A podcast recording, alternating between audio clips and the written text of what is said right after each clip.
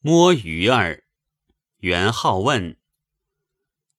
问世间情是何物，直教生死相许。天南地北双飞客，老翅几回寒暑。欢乐去，离别苦，酒中更有痴儿女。君应有语。渺万里层云，千山暮雪，知影向谁去？横汾路，寂寞当年箫鼓，荒烟依旧平楚。招魂楚作何嗟急？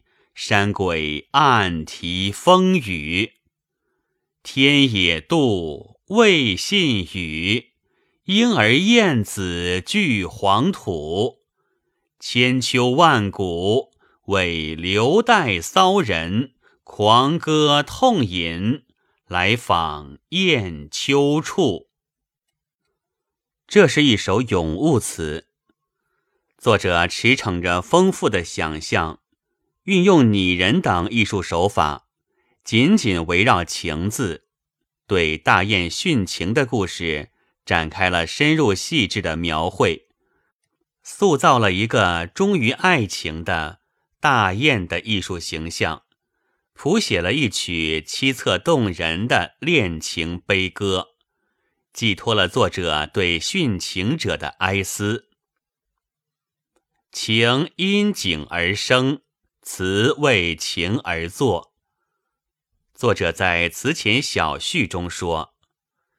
太和五年乙丑岁，复试兵州，道逢捕雁者云：“金旦获一雁，杀之矣。”其托亡者悲鸣不能去，竟自投于地而死。余因买得之，葬之汾水之上，垒石为质，号曰雁丘。时同行者多为赋诗，余亦有雁丘词。这就是说，雁殉情而死的事，强烈的拨动了作者心灵的琴弦，使其挥笔写下了这首充满激情的词。这首词的主旨是赞美雁情坚贞专一。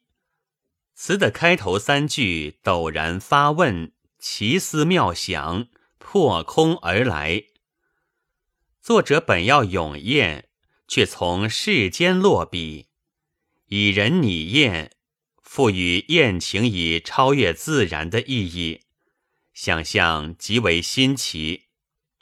情是何物？这似乎是一个尽人皆知的问题。事实上。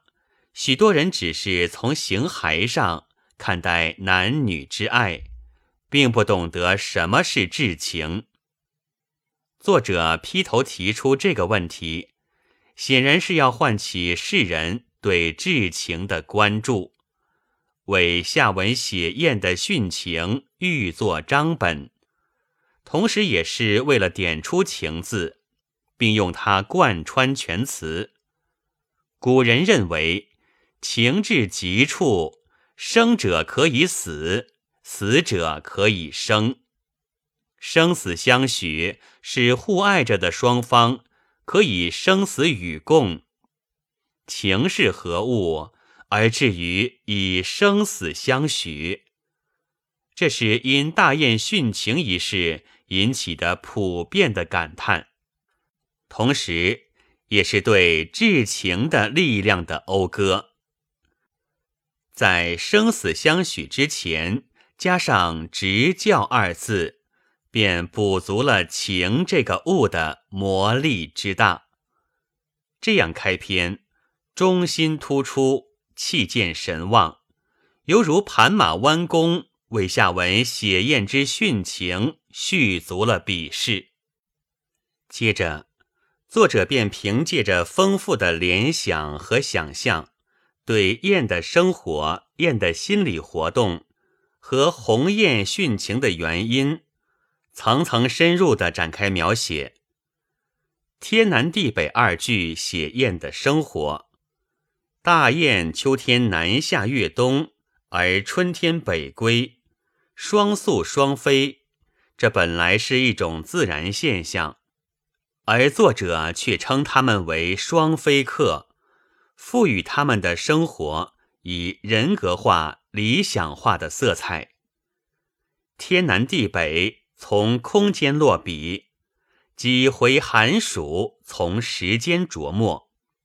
用高度的艺术概括，写出了大雁的相依为命、一往情深。其实，雁的殉情绝不是简单的深情二字所能概括得了的。故作者接下去又用抒情的笔调描绘燕的痴情，指出他们在长期的共同生活中，既有团聚的欢乐。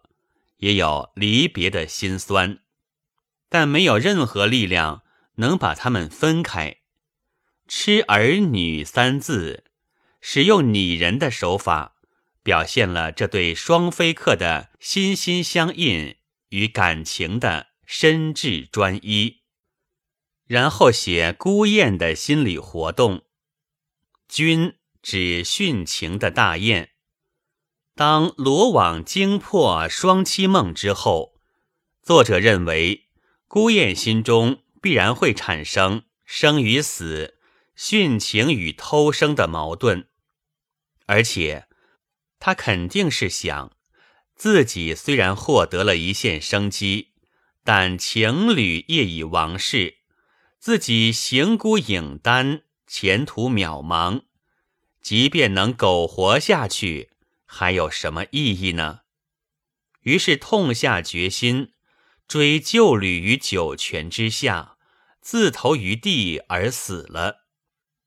万里千山写征途之遥远，层云暮雪渲染征途之艰险，用烘托的手法揭示了大雁心灵的轨迹，交代了他殉情的原因。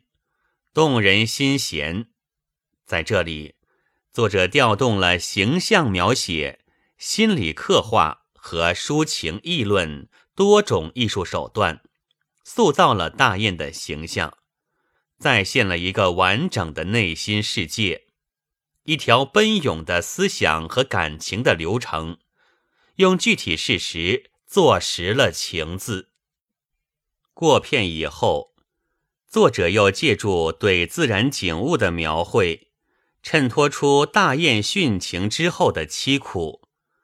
在作者笔下，在孤雁长眠的地方，当年汉武帝渡汾河祀汾阴的时候，箫鼓喧天，赵歌四起，是何等热闹！而今平林漠漠，荒烟如织。箫鼓声绝，一派萧条冷落的景色。古与今，人与雁，形成了鲜明对比，更加使人感到鸿雁殉情后的凄苦与孤寂。但是，雁死不能复生，招魂无济于事，山鬼也枉自悲啼，死者已矣。而人也就无可奈何了。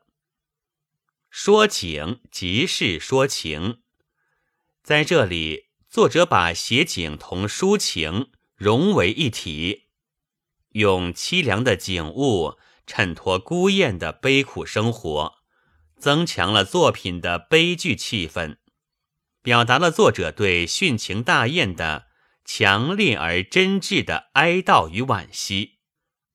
词的最后，写作者对殉情大雁的礼赞。